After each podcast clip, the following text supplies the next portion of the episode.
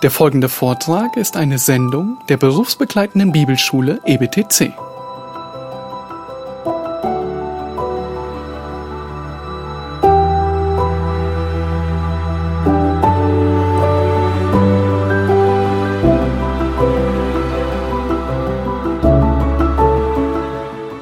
Wandle im Licht, bekenne deine Sünden, sündige nicht, halte Gottes Gebote, liebe deine Glaubensgeschwister.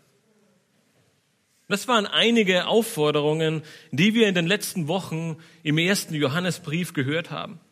Doch es sind nicht nur Aufforderungen, sondern auch Prüfungskriterien, an denen jeder Gläubiger erkennen kann, wie es in seinem Leben steht.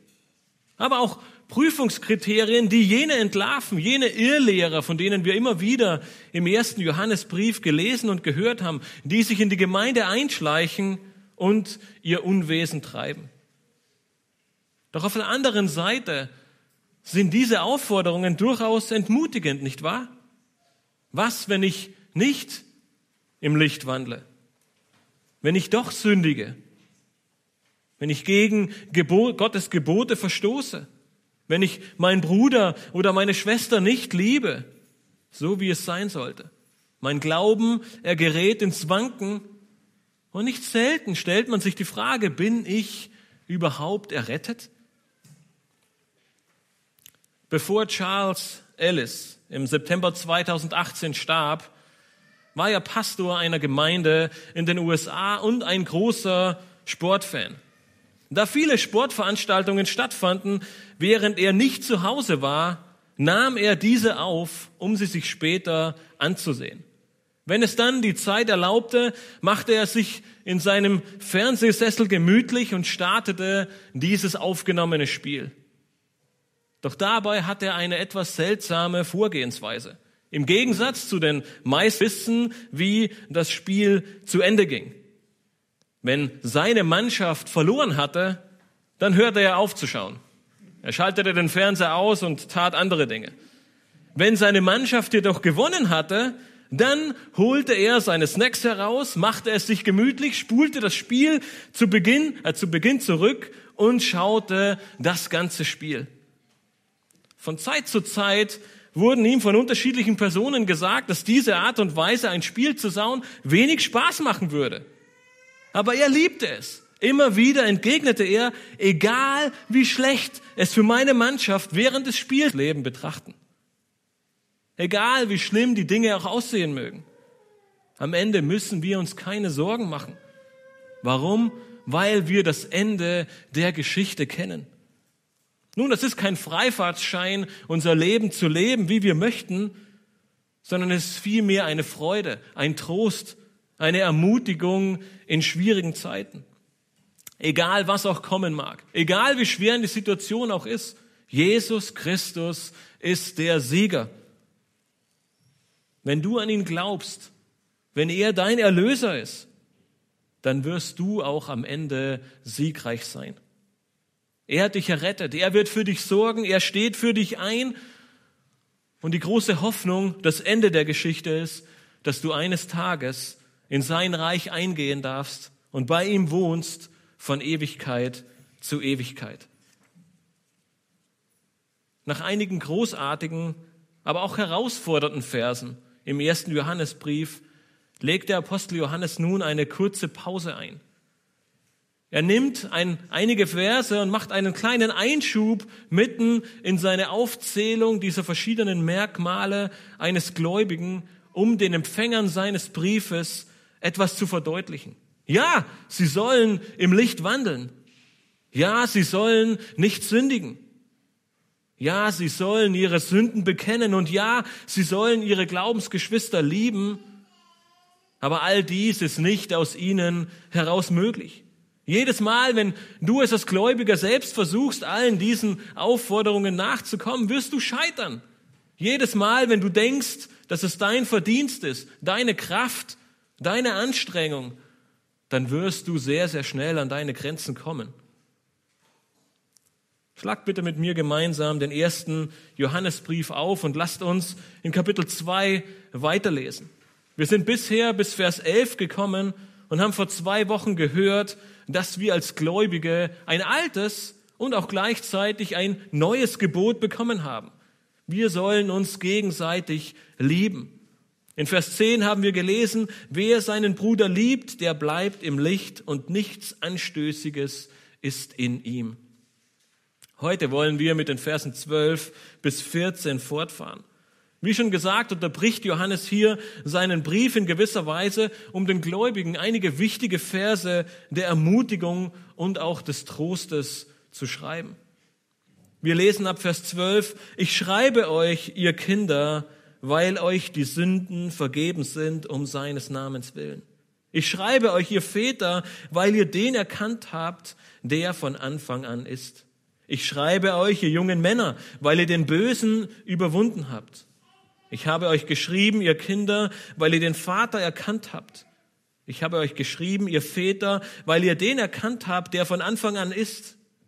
Ich habe euch geschrieben, ihr jungen Männer, weil ihr stark seid und das Wort Gottes in euch bleibt und ihr den Bösen überwunden habt.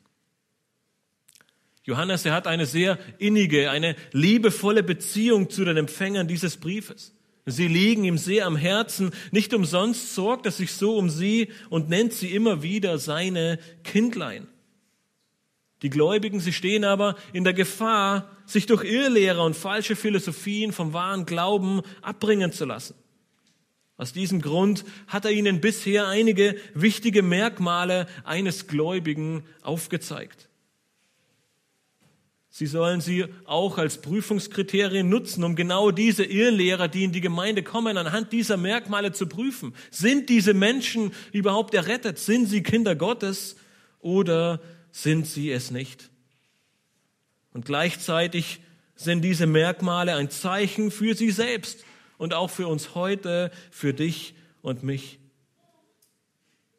Aber um nicht daran zu verzweifeln, um nicht das Wichtige aus dem Blick zu verlieren, um nicht zu vergessen, woher wir eigentlich kommen und was der Grund unserer Kindschaft Gottes ist, richtet sich Johannes nun mit einigen Worten an die Geschwister und zeigt ihnen auf, was der wahre Grund unseres Glaubens ist.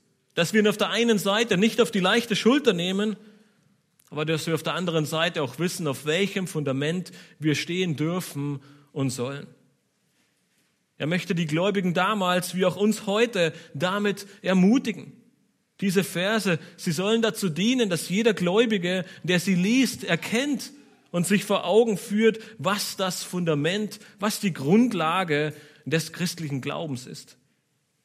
Diese Verse heute Morgen, sie dienen dazu, dass sie dich persönlich ermutigen, dass du getröstet wirst und dass sie dich, wo es vielleicht auch notwendig ist, ermahnen um zu erkennen, dass die Grundlage deines Glaubens die Gnade und Erkenntnis Gottes und seines Sohnes Jesus Christus ist. dass dir durch ihn alle deine Sünden vergeben worden sind und dass du durch ihn das Böse überwindest. Johannes, er spricht in diesen drei Versen in zwei aufeinanderfolgenden Aussagen die Gläubigen in dreierlei verschiedener Weise an. In den Versen 12 und 13 in der Gegenwartsform und in Vers 14 in der Vergangenheitsform. Lasst uns gemeinsam nun mit den Versen 12 und 13 beginnen und sehen, dass Johannes in diesen Versen deutlich macht, dass Gott das Fundament deines Glaubens ist. Gott ist das Fundament deines Glaubens. Wir könnten bereits erkennen, dass diese Verse all die Zielsetzungen, all die Maßstäbe eines Gläubigen unterbrechen, beziehungsweise inmitten dieser Aufforderungen eingebettet ist. Während wir in den letzten Wochen schon einige davon gehört haben, geht es mit den nächsten Versen in den nächsten Wochen weiter, wo Johannes von der Warnung vor der Liebe zur Welt und auch einer Warnung vor der antichristlichen Verführung spricht. Johannes hält hier jedoch inne und gibt allen Lesern dieses Briefes in wenigen Worten eine große Hoffnung, eine Ermutigung und einen Trost mit auf den Weg. Er will ihnen deutlich machen, dass egal was auch kommen mag, egal wie schwierig die Situation ist, egal wie groß die Herausforderungen sind, Egal wie groß der Zweifel in deinem Herzen gerade ist, Gott, der Herr, ist das Fundament deines Glaubens. Nun, es wurde viel darüber diskutiert, an wen Johannes sich hier eigentlich wendet. Man findet kaum zwei Kommentatoren oder Ausleger, die sich eins darüber sind, wer diese Männer, diese Kinder und diese jungen Väter sind. Sind es drei verschiedene Gruppen von Gläubigen? Sind es drei verschiedene Gruppen innerhalb der Gemeinde, wie Mitglieder, Diakone oder Älteste? Oder sind es drei verschiedene Stadien, Stadien in deinem Glaubensleben? Ein junger Gläubiger, ein heranwachsender Gläubiger und ein wirklich gefestigter Gläubiger? Nun, leider hat man sich häufig viel mehr den Kopf darüber zerbrochen, wer diese drei Gruppen sein könnten oder um wem es sich handelt, als sich viel mehr Gedanken über die Aussage selbst zu machen. Deswegen ist mein Ziel heute Morgen mehr, uns vor Augen zu führen, dass alle Schrift von Gott eingegeben ist und dass jedes Prinzip, welches wir in Gottes Wort finden, auch eine Relevanz für dein und mein Leben hat. Auch wenn wir im Verlauf der Predigt sehen werden, dass wir den ein oder anderen Anhaltspunkt finden, um wen es sich handeln könnte, diese drei Verse, sie sind ein großer Trost, eine Ermutigung und in gewisser Weise auch eine Ermahnung für jeden Einzelnen und für dich persönlich heute Morgen. Johannes, er nutzt nun in Vers 12 eine allgemeine Formulierung, und beginnt damit seinen Einschub des Trostes und der Ermutigung mit einer ersten wichtigen Wahrheit. Und diese erste wichtige Wahrheit, die er an die Gläubigen richtet, ist, du sollst wissen, dass dir deine Sünden vergeben worden sind. So lesen wir in Vers 12, ich schreibe euch, ihr Kinder, weil euch die Sünden vergeben sind, um seines Namens willen. 13 Mal lesen wir im ersten Johannesbrief davon, dass der Apostel Johannes etwas schreibt. Ich schreibe euch, ich schreibe euch, ich schreibe euch. Immer wieder sagt er dies und bezieht sich darauf auf diesen Brief, den auch wir heute vor uns liegen haben dürfen. Zum wiederholten Mal finden wir dabei die Anrede, ihr Kinder oder meine Kinder. Oder man könnte auch meine Kindlein sagen welches die große Liebe und Zuneigung des Apostels durch den ganzen Brief hindurch verdeutlicht. Schon mehrmals haben wir bisher gesehen, dass Johannes mit dieser Aussage stets alle Gläubigen, die ganze Gemeinde, die ganze Gruppe an Menschen, an denen er diesen Brief schreibt, sich an all diese richtet. Und er sagt ihnen nun hier in Vers 12, eure Sünden sind euch vergeben. Nun nicht, weil ihr sie ausgelöscht habt, nicht, weil ihr ein gutes Leben geführt habt. Nicht, weil ihr sie abbezahlen oder tilgen konntet. Nicht, weil ihr irgendetwas dazu beigetragen habt, sondern er sagt, Gott hat euch diese Schuld vergeben. Und wenn ihr euch erinnern könnt, vor ein paar Wochen oder Monaten, Johannes, er geht damit zurück zu Kapitel 1, Vers 9, wo wir gelesen haben, wenn wir aber unsere Schuld, Schuld, äh, Sünden bekennen, so ist er treu und gerecht, dass er uns die Sünden vergibt und uns reinigt von aller Ungerechtigkeit. Und hier macht Johannes diesen, diese wichtige Tatsache einmal mehr deutlich. Er sagt, weil Gott treu ist, weil er gerecht ist, weil er liebevoll und barmherzig ist, sind uns unsere Sünden vergeben worden. Wir stehen gerecht vor Gott, nicht aufgrund unseres Verdienstes, sondern wegen Gottes Sohn, Jesus Christus. Schau in Vers 12, er sagt, um seines Namens willen wurden uns die Sünden vergeben. Es ist das Blut Jesu Christi, das uns reinigt von aller Sünde. Kapitel 1, Vers 7.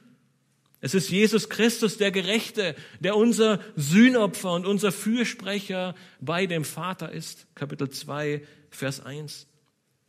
Er ist es, dem wir all dies zu verdanken haben. Er ist das Fundament unseres Glaubens.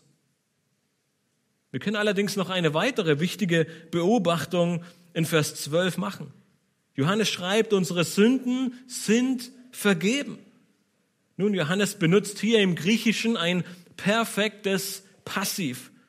Dieses perfekte Passiv vermittelt zweierlei Dinge. Zum einen ist es perfekt, das heißt, es ist in der Vergangenheit geschehen, hat aber immer noch Auswirkungen auf die Gegenwart. Das heißt, in der Vergangenheit wurden die Sünden vergeben durch die Buße und Umkehr und sie sind, diese Vergebung, sie ist auch heute noch wirksam.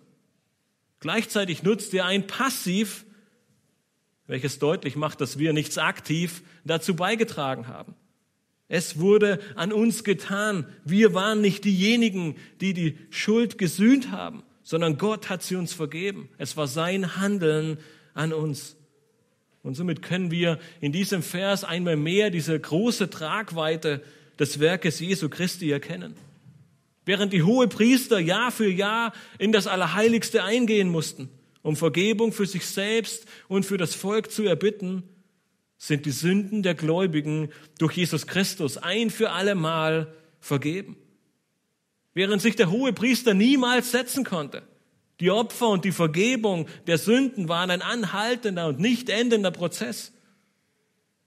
Jesus jedoch hat sich zur Rechten des Vaters gesetzt. Seine letzten Worte am Kreuz waren, es ist vollbracht. Das Werk, es ist vollendet. Siehst du diese große Hoffnung, die du als Kind Gottes haben darfst? Deine Schuld, sie ist dir vergeben. Jesus hat für dich bezahlt. Für immer und ewig. Welch eine große Hoffnung, welch ein Trost, welch eine Ermutigung, die Johannes hier seinen lieben Kindlein weitergibt. Gleichzeitig sehen wir aber auch einen Aufruf mitschwingen in diesen Versen, den Johannes immer wieder eingebunden hat in seinen ganzen Brief. Er macht deutlich, weil Gott uns so viel gegeben hat, weil Gott uns seinen eigenen Sohn geschenkt hat und ihn nicht verschont hat, sind wir nicht leichtsinnig. Wir leben nicht einfach unser Leben weiter wie bisher. Wir verharren nicht weiter in der Sünde, sondern wir möchten nun zu seiner Ehre leben. Wie in Kapitel 1, Vers 9 bekennen wir deshalb immer wieder aufs Neue unsere Sünde und streben danach, nicht mehr zu sündigen. Kapitel 2, Vers 1. Gottes Liebe zu uns Menschen ist darin unser großer Antrieb. Wenn wir etwas weiter im ersten Johannesbrief nach vorne blicken, dann lesen wir in 1. Johannes 4, Vers 9 und 10, darin ist die Liebe Gottes zu uns geoffenbart worden, dass Gott seinen eingeborenen Sohn in die Welt gesandt hat, damit wir durch ihn leben sollen. Darin besteht die Liebe, nicht, dass wir Gott geliebt haben, sondern dass er uns geliebt hat und seinen Sohn. Wollen wir nun weiter sündigen? Willst du einfach so weitermachen wie bisher, wenn du diesen Trost und diese Freude siehst? Und wenn wir merken, dass sie in unserem Leben wirksam geworden ist? Wir dürfen in Vers 12 erkennen, dass uns all unsere Sünden vergeben sind. Um Jesu Namen willen. Uns wurde vergeben nicht aufgrund unserer Gerechtigkeit, sondern durch das Reinigungswerk Jesu. Das ist der Sinn von um seines Namens willen. Es scheint, dass Johannes bewusst Name anstatt von Jesus verwendet, um den Fokus auf den Charakter, um den Fokus auf die Person und sein Werk zu lenken. Es ist sowohl das Opfer als auch der Fürsprecher, als auch unser Sühnopfer. Um seines Namens willen, aufgrund seines Gehorsams aufgrund seines Opfers sind dir deine Sünden vergeben.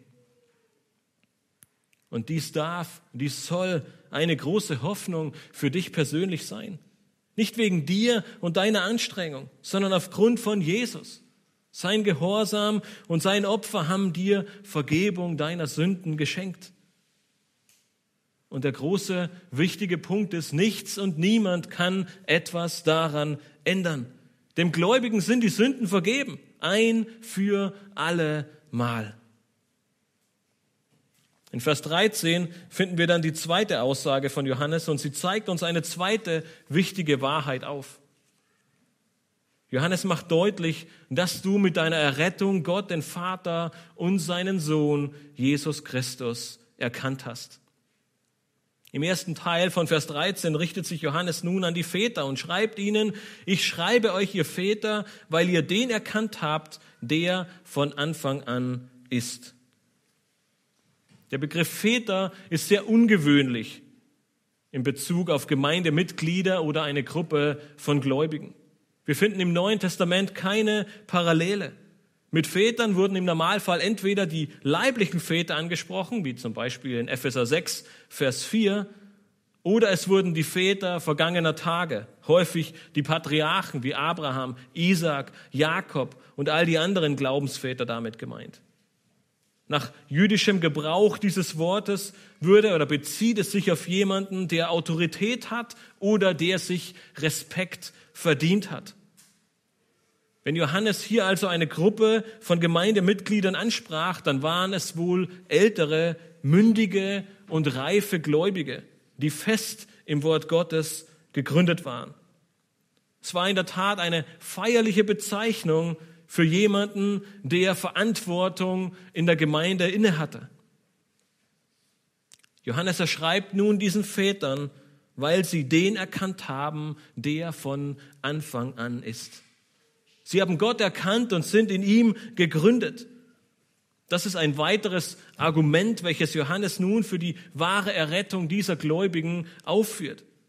Wenn jemand Gott nicht 13 bis 17 im Johannesevangelium finden wir einen sehr ausführlichen Bericht über die letzten Stunden Jesu mit seinen Jüngern.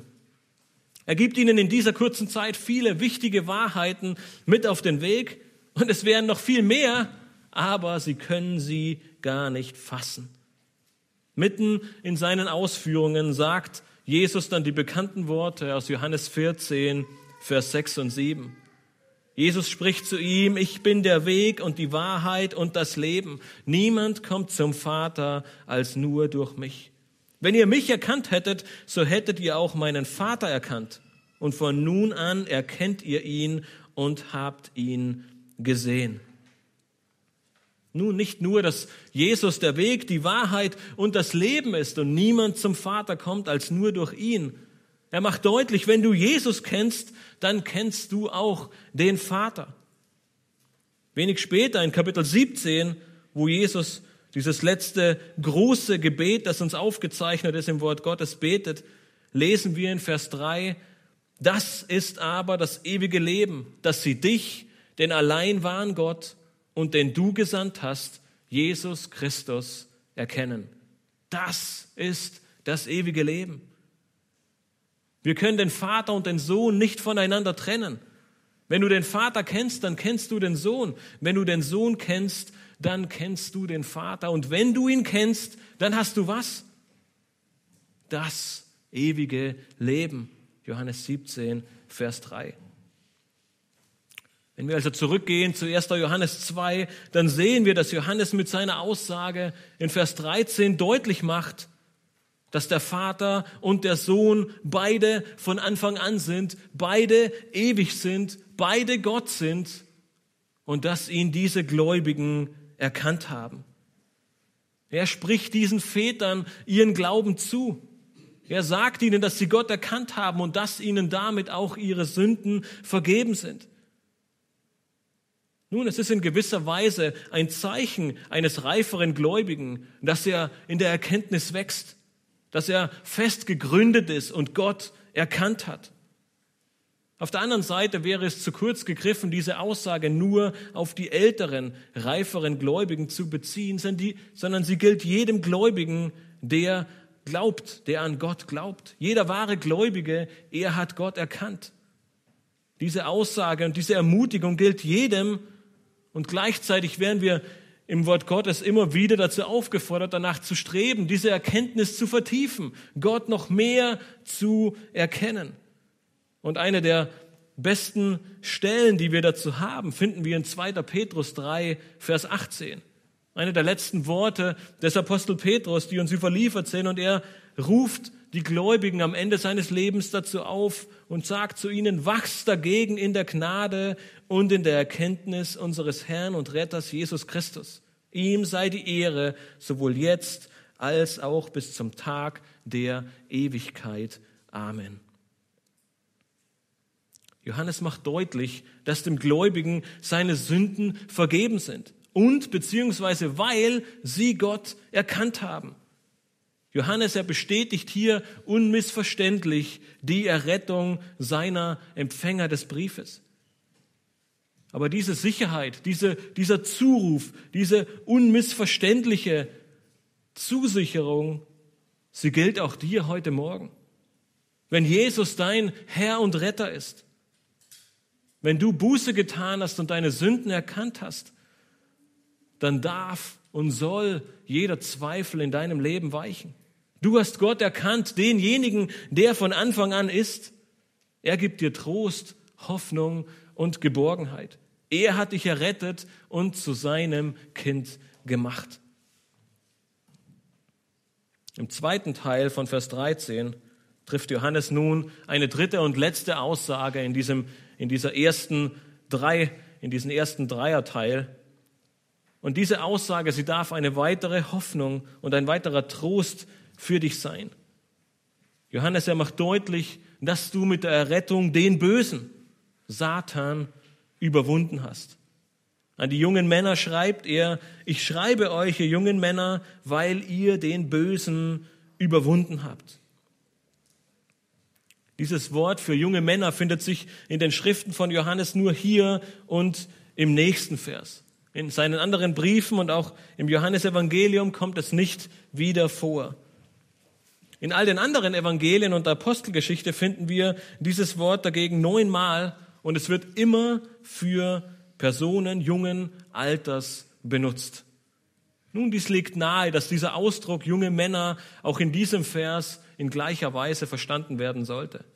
Johannes meint damit nicht Menschen, die in ihrem Glauben jung sind, sondern tatsächlich jüngere Menschen, im Kontext der damaligen Zeit war dieser Ausdruck für einen jungen Menschen, für alle Personen im Alter von 13 bis ungefähr 40 Jahren. Also eine etwas größere Bandbreite, die wir heute vielleicht nicht vermuten würden, aber jeder im Alter von 13 bis 40 galt als ein junger Mann oder ein junger Mensch.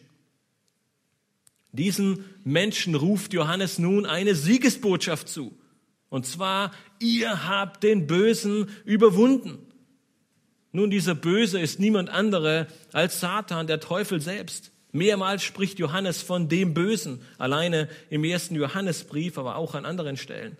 Und jedes Mal nimmt er Bezug auf den Herrscher dieser Welt, auf Satan, den Inbegriff des Bösen. Nach Satan und Teufel ist der Böse die dritthäufigste Bezeichnung äh, im ganzen Neuen und Alten Testament für äh, Satan, für den Teufel, für ihn selbst. Böse, es ist der Gegensatz zu Gerechtigkeit. Und es zeigt auf, dass Satan in einem völligen Gegensatz zu Gott steht. Die ganze Welt, sie liegt in der Gewalt dieses Bösen, sagt er in 1. Johannes 5, Vers 19. Nun, dieser Böse, dieser Satan, er wird im Verlauf des Neuen und Alten Testaments auch als der oberste der Dämonen, der Engel des Abgrunds, der Feind, der Fürst dieser Welt, der Gott dieser Welt, der Lügner, der Mörder, die Schlange, der Verkläger, der Versucher, der Widersacher und der Vater der Lüge bezeichnet. Sehr deutliche Ausdrücke in Bezug auf sein Wesen und seine Absichten. Sein Ziel war es, von Anfang an den größtmöglichen Schaden anzurichten und möglichst alle Menschen mit in das ewige Verderben zu reißen. Doch Johannes sagt, ihr jungen Männer, ihr habt den Bösen überwunden. Man könnte auch sagen, ihr habt den Bösen besiegt. Nun, warum? Weil das Fundament ihres Glaubens Gott ist. Sie glauben an ihn. Sie haben erkannt, dass ihnen ihre Schuld vergeben werden muss. Christus hat sie losgekauft von all der Sünde und ihrer Sklaverei. Er hat Satan am Kreuz auf Golgatha besiegt. Als Kinder Gottes haben sie nun die Möglichkeit, der Sünde zu widerstehen, sich für Gott und seine Gebote zu entscheiden, weil Christus ihn überwunden hat. Johannes, er wendet sich an diese jungen Männer, um ihnen diese wichtige und ermutigende Wahrheit vor Augen zu führen.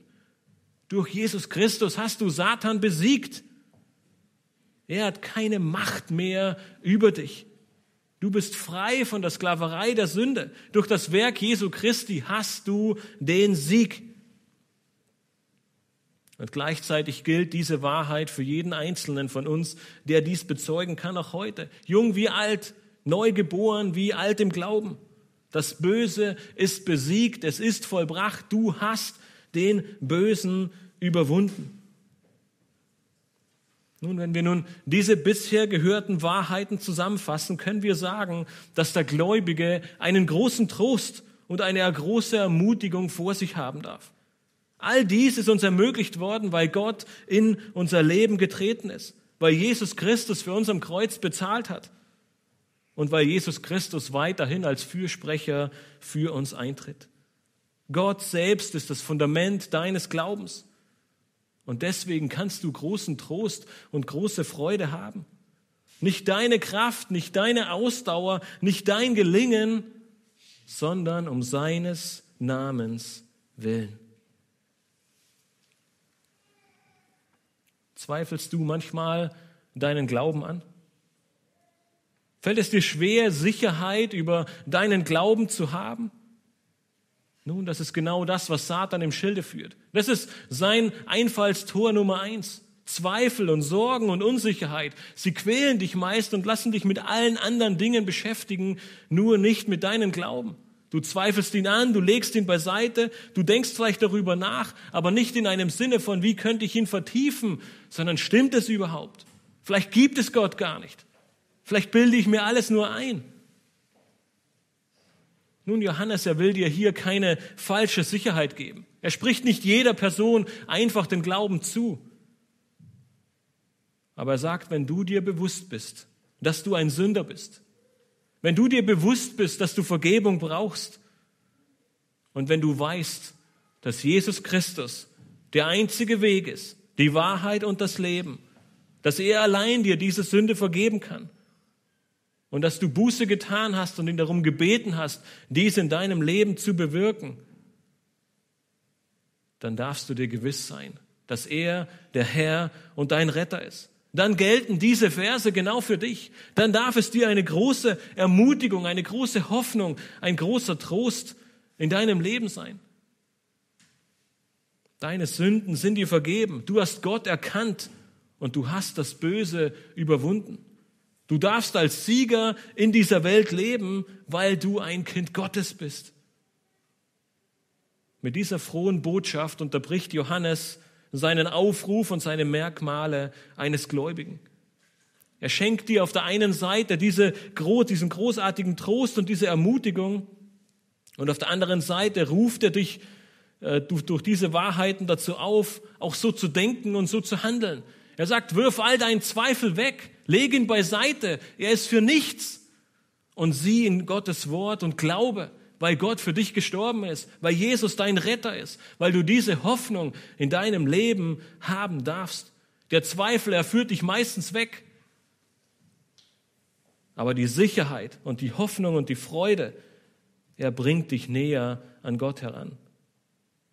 Johannes, er möchte dir mit diesen Versen jeden Zweifel nehmen und dich Schritt für Schritt zu einem Nachahmer Gottes werden lassen, der in Liebe wandelt weil du durch Gottes Zusage diese Sicherheit haben darfst, wird es dir damit auch mehr und mehr zum Anliegen werden, diesen Wandel Gottes nachzuahmen, dich der Vergebung deiner Sünden täglich aufs Neue bewusst werden zu lassen und in der Erkenntnis Gottes weiter wachsen zu wollen. Dazu kommen wir gleich in dem zweiten Teil. Und all das wissen wir und all das tun wir und nach all dem streben wir, weil wir gerade gesehen haben, dass es nicht an uns liegt, sondern weil Gott das Fundament unseres Glaubens ist. Weil Gott es ist, der es dir ermöglicht, so zu denken, so zu handeln und so zu wandeln. Diese Worte von Johannes, sie dürfen eine Quelle der Hoffnung und der Sicherheit für dich sein. Gott hat dich errettet, Gott hat dir deine Sünden vergeben, er ist treu und gerecht. Mit diesen wunderbaren Worten der Ermutigung und der Freude schließt Johannes seine ersten Aussagen über die Gläubigen ab. In Vers 14 wendet er sich aber nochmal an sie, ändert dabei die Zeitform seines Schreibens, wiederholt einige seiner Aussagen nochmal und ergänzt andere. Dabei dürfen wir erkennen, dass du durch dieses Fundament im Glauben wachsen wirst. durch dieses Fundament wird dein Glaube wachsen. Nun in Vers 14 finden wir einige Unterschiede in unseren bekannten und gängigen deutschen Übersetzungen. Während die Schlachter 2000 den ersten Teil von Vers 14, nämlich die Kinder, noch zu Vers 13 zählt, gibt es zudem auch einen Unterschied in der Zeitform. Die Änderung der Zeitform im Schreiben von Johannes beginnt in der Schlachter 2000 erst bei den Vätern in Vers 14. Von ich schreibe euch zu, ich habe euch geschrieben. Allerdings schreibt Johannes schon an die Kinder in der Vergangenheitsform. Ich denke, das ist wahrscheinlich auch der Grund, warum die Elberfelder Übersetzung auch die Kinder schon zu Vers 14 zählt. So haben wir einen besseren Übergang und können damit in gewisser Weise zwei Ansprachen von Johannes erkennen. Nämlich erstens, ich schreibe euch, ihr Kinder, Väter und jungen Männer in den Versen 12 und 13 und ich habe euch geschrieben, ihr Väter, äh, ihr Kinder, Väter und jungen Männer in Vers 14. Die große Frage, die sich nun stellt, ist, warum wiederholt Johannes hier seine Aussagen und ändert die Zeitform? Nun, der einfachste Grund ist wahrscheinlich jener, warum auch wir uns manchmal wiederholen. Wenn ich meinen Kindern, wenn ich meine Kinder morgens darum bitte, das Zimmer aufzuräumen, ich ihnen beim Frühstück sage, dass es eine gute Möglichkeit wäre, heute das Zimmer aufzuräumen und sie beim Verlassen des Frühstückstisches daran erinnere, dass das Aufräumen des Zimmers heute dran wäre, dann werden sich meine Kinder wahrscheinlich denken, dass ich ein gewisses Anliegen habe, nämlich das Aufräumen des Zimmers. Johannes, er macht es ähnlich, allerdings mit einem anderen Fokus. Er ruft den Gläubigen das Fundament und die Sicherheit ihrer Errettung zu und indem er es wiederholt, macht er es umso deutlicher. John MacArthur schreibt in seinem Kommentar, Johannes wiederholt die Botschaft in diesen Versen, um die Sicherheit ihrer Zugehörigkeit zur Familie Gottes hervorzuheben. Ich schreibe bezeichnet Johannes Sichtweise, wohingegen ich habe geschrieben die Perspektive des Lesers beim Empfang des Briefes wiedergibt. Während also Johannes im ersten Teil ihnen schreibt, um ihnen diese Wahrheit vor Augen zu führen, um ihnen aufzumalen, dass ihre Sicherheit der Errettung garantiert ist, bekräftigt er nun im zweiten Teil, dass diese Wahrheiten wirklich im Leben dieser Gläubigen vorhanden sind und auch sichtbar geworden sind. Das Ergebnis, das ist ein Wachstum im Glauben. Und darauf kommen wir gleich zu sprechen. Johannes, er beginnt also diesen zweiten Abschnitt, wie bereits in Vers 12, mit der Anrede, ihr Kinder. Je nachdem, ob ihr eine Schlachterversion liest, das ist dann 13c, der letzte Teil, oder im Vers 14 der erste, wenn er schreibt, ich habe euch geschrieben, ihr Kinder, weil ihr den Vater erkannt habt. Wieder wendet sich Johannes zuerst an die Kinder. Diesmal benutzt er jedoch ein anderes Form, ein anderes Wort für das Wort Kind. Es scheint so, als ob er einen Unterschied machen möchte ähm, und ein möglicher Unterschied kann darin bestehen, dass der Gebrauch von dem griechischen Wort Technia für das Wort für Kind in Vers 12 mehr die Beziehung oder die Abhängigkeit oder die Schwäche eines Kindes beschreibt, während das griechische Wort Paidia aus Vers 14 hingegen mehr die Unreife eines Kindes oder die Notwendigkeit von Anleitung und Weisung betont. Nun, manche Ausleger hat das dazu bewogen, davon auszugehen, dass mit den Kindern in Vers 12 die ganze Gemeinde, wie wir es immer wieder gesehen haben, alle gläubigen Gemeindes, und hier in Vers 14 dann eher die Neubekehrten, eher unreife Gläubige gemeint sind. Jene, die noch Anleitung und Weisung benötigen. Nun ist es gut möglich, dass Johannes dies im Blick hatte, als er seinen Brief schrieb. Dennoch sehen wir auch hier wieder einige wichtige Prinzipien für alle Gläubige und sollten nicht nur von unreifen Gläubigen sprechen und es einfach beiseite legen, wenn es nicht auf uns zutrifft. Der große Fokus von Johannes in diesen drei Versen liegt darin, den Gläubigen eine Zusicherung, einen Trost und eine Ermutigung für ihren Glauben zu geben. Ähnlich wie in Vers 12, wo wir gesehen haben, dass die Vergebung der Sünden ein vergangenes Ereignis mit Auswirkungen auf die Gegenwart hat, So ist es auch hier in Vers 13c oder 14. Sie haben den Vater erkannt in der Vergangenheit, aber dies hat Auswirkungen bis ins Heute, hier und jetzt. Sie kennen ihn immer noch. Und weil sie ihn erkannt haben, sind ihnen ihre Sünden vergeben. Deshalb sind sie Kinder Gottes. Das sind zwei wahre Kennzeichen eines Gläubigen. Du kennst Gott, den Vater und den Sohn und du hast Vergebung deiner Sünden. Johannes erfährt nun fort und spricht im weiteren Verlauf von Vers 14 zu den Vätern. Ich habe euch geschrieben, ihr Väter, weil ihr den erkannt habt, der von Anfang an ist. Bis auf die geänderte Zeitform wiederholt Johannes exakt seine Aussage aus Vers 13. Sie haben Gott erkannt und sie kennen ihn weiterhin. Wie schon vorher gesagt, bezieht es sich auf beide, Gott den Vater und seinen Sohn Jesus Christus. Indem er diese Aussage über die Väter in doppelter Weise beschreibt, macht er damit deutlich, dass diese Gläubigen ihn wirklich erkannt haben, dass diese Gläubigen fest auf diesem Fundament stehen, dass sie im Glauben und im Gehorsam leben und eine innige Gemeinschaft mit Gott haben. Er betont dabei im Wesentlichen zwei Dinge. Er zeichnet ihre Stabilität des Glaubens aus und die Tatsache, dass ihr Ziel wirklich ein geistliches Wachstum ist. Sie haben an Gott festgehalten, sie haben ihn erkannt und sie tun es immer noch und es nimmt an Erkenntnis zu. Das ist eine große Ermutigung in diesen Versen. Wenn Gott das Fundament deines Glaubens ist, wenn du an ihm festhältst und dich nach ihm ausstreckst, dann wirst du ihn auch mehr und mehr kennenlernen. Du wirst in der Erkenntnis wachsen, das Licht in deinem Leben, wie wir zu Beginn in 1. Johannes gesehen haben. Es wird heller und heller erstrahlen. Gott wird größer und größer werden in deinem Leben, je mehr du an Erkenntnis und an Gemeinschaft mit ihm zunimmst. Und dies wird hier bei diesen Männern sichtbar. In den letzten Worten dieses Einschubs wendet sich Johannes nun nochmal an die jungen Männer. Auch hier wiederholt er das bereits Gesagte, ergänzt es jedoch mit, eineren, mit einigen weiteren wichtigen Wahrheiten. Und so lesen wir am Ende von Vers 14, ich habe euch geschrieben, ihr jungen Männer, weil ihr stark seid und das Wort Gottes in euch bleibt und ihr den Bösen überwunden habt. Hier finden wir nun einige weitere Auswirkungen von einem Wachstum im Glauben. Du erkennst den Vater, du bittest ihm um Vergebung deiner Sünden, du überwindest das Böse und du wirst stark im Glauben und Gottes Wort, es bleibt in dir.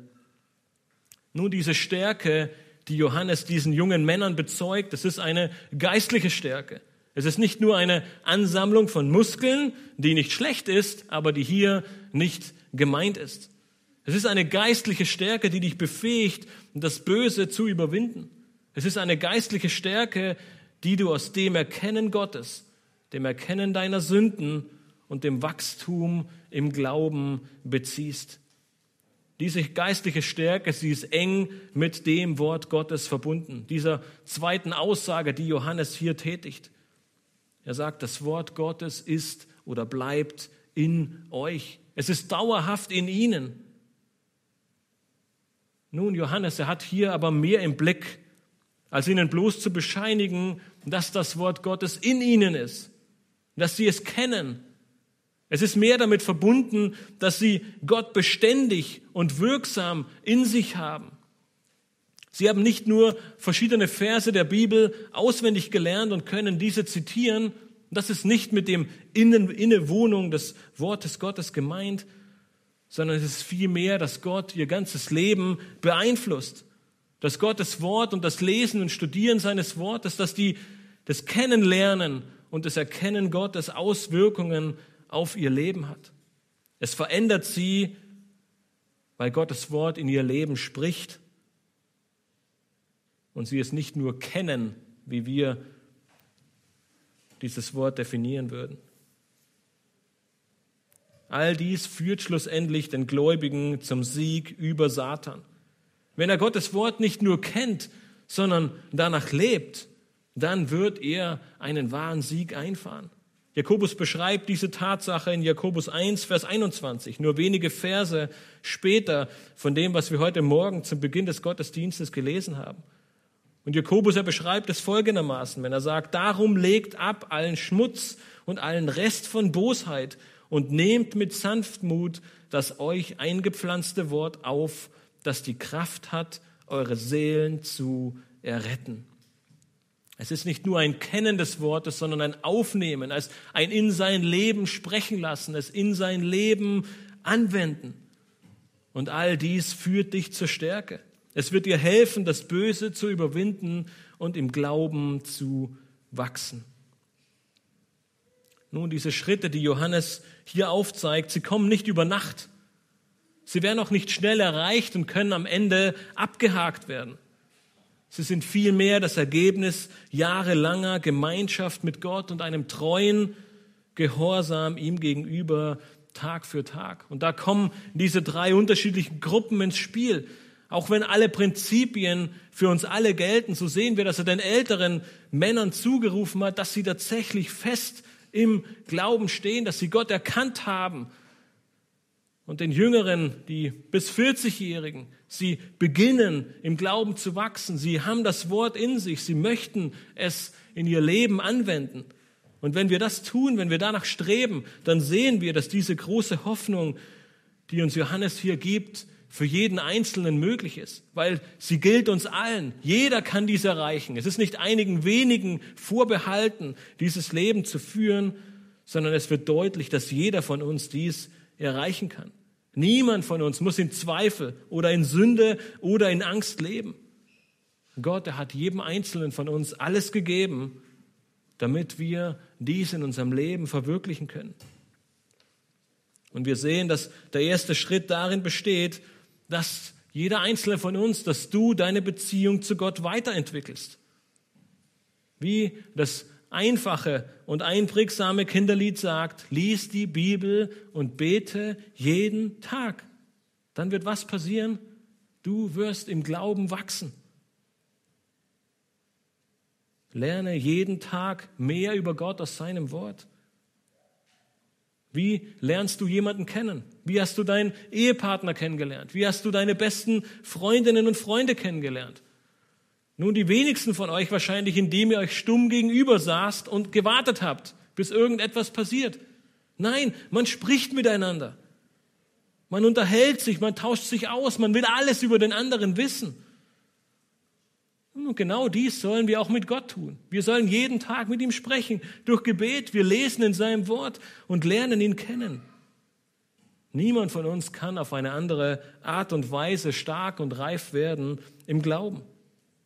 Geistige Reife, sie geschieht nicht automatisch, sie kommt nicht über Nacht oder mit der Zeit von alleine. Sie ist das Produkt einer täglichen Entscheidung, mit Gott zu gehen, ihn kennenzulernen und Zeit mit ihm zu verbringen. Wie überall anders auch im Leben. Wie bist du so erfolgreich in deinem Beruf geworden? Wie hast du es geschafft, dich in deinen Sportübungen immer wieder zu steigern? Wie bist du ein besserer und schnellerer Leser geworden? Wie kann es sein, dass du plötzlich Ahnung von Aquaristik oder von anderen Fachgebieten bekommen hast? Nun, die Antwort, sie ist immer wieder dieselbe. Du hast dich damit beschäftigt. Du hast Zeit damit verbracht. Du hast vielleicht alles gegeben, hast unzählige Überstunden gemacht. Vielleicht hast du sogar andere Dinge vernachlässigt, um in diesem Bereich besser zu werden. Warum denken wir manchmal, dass es im Glauben im Schlaf geschieht? Auch hier bedarf es harter Arbeit, Studium und Zeit, Zeit, die wir mit Gott verbringen. Aber wisst ihr was? Die gute Nachricht, wir finden sie in diesen Versen. In unserem Glaubensleben ist es unter Anführungszeichen viel einfacher als in den meisten anderen Bereichen. Nun, dieser Vergleich hinkt vielleicht ein bisschen und wir dürfen ihn nicht zu weit ziehen, aber wir lesen hier, dass in unserem Glaubensleben Gott alles für uns getan hat. Nun, wir wissen, dass er das im Beruf und in den anderen Dingen genauso tut, aber dennoch gibt er uns die große Hoffnung und die Verheißung, dass er uns alles gegeben hat, was wir brauchen, um ein Leben in Gottes Furcht und zu seiner Ehre zu führen. Er kam in dein Leben. Er hat dir deine Sünden vergeben. Er gab dir die Kraft, um das Böse zu überwinden. Er gibt dir die Weisheit, um sein Wort zu verstehen. Er, er, er. Er hat alles für uns getan. Und das ist die große Hoffnung, die wir in diesen Versen sehen. Das ist die frohe Botschaft inmitten dieses Briefes mit vielen Anforderungen. Du musst es nicht tun. Es liegt nicht an dir. Gott ist es, der das für dich tut. Und deshalb ist der große Aufruf inmitten dieser großen Freude an jeden Einzelnen von uns, dass wir uns heute auf den Weg machen. Mit dieser wunderbaren, tröstenden und ermutigen Botschaft, mit diesen Worten von Johannes, können wir alle unseren Zweifel am Kreuz auf Golgatha liegen lassen und auf Gott schauen, uns nach ihm ausstrecken und im Glauben wachsen. Ähnlich wie Charles Ellis bei seinen Sportaufnahmen lohnt es sich manchmal, sein Leben ans Ende zu spulen. Diese Hoffnung, die dich dort erwartet, diese Hoffnung, die dich dort erwartet, wenn du an Gott glaubst, wird dir wieder von neuem Mut geben, dein Leben hier und jetzt im Glauben zu leben. Es wird dir wieder helfen, all den Zweifel, all die Sorgen, all die Ängste beiseite zu legen und dich auf Gott zu fokussieren, dem Fundament deines Glaubens. So darfst du wissen und gewiss sein, dass Gott dein Vater ist, dass er sich um dich kümmert, dass er sich um dich sorgt, dass er dich liebt dass er deswegen sogar seinen eigenen Sohn gab, damit er für dich deine Sünden bezahlt. Du kannst dich in die liebenden Arme deines Vaters legen und dich dort geborgen fühlen. In seinen Armen allen Zweifel, alle Sorgen, alle Nöte vergessen. Nur nicht, dass sie einfach weg sind, aber du darfst wissen, dass Gott bei dir ist. Dass wenn alle dich verlassen, er dich nie alleine lässt. Die große Hoffnung von Paulus am Ende seines Lebens. Mit dieser Ruhe, mit dieser Hoffnung, mit dieser Freude kannst du vorangehen, dich aufmachen, im Glauben zu wachsen, deine Beziehung zu Gott noch tiefer werden zu lassen, ihn noch mehr kennenzulernen und dadurch noch größere Freude im Glauben zu gewinnen.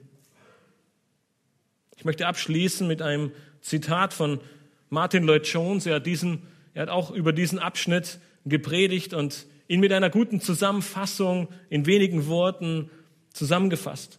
Er verdeutlicht mit seiner Aussage, wo die Grundlage unseres Glaubens liegt und wo der Grundstein für den Wachstum in unserem Glauben liegt. Er schreibt, es ist das Wissen darum, dass dir die Sünden vergeben sind.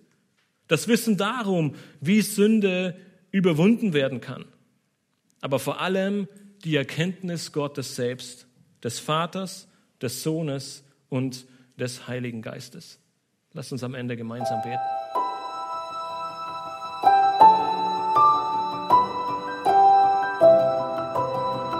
Diese Sendung war von der berufsbegleitenden Bibelschule EBTC. Unser Ziel ist, Jünger fürs Leben zuzurüsten, um der Gemeinde Christi zu dienen. Weitere Beiträge, Bücher und Informationen findest du auf ebtc.org.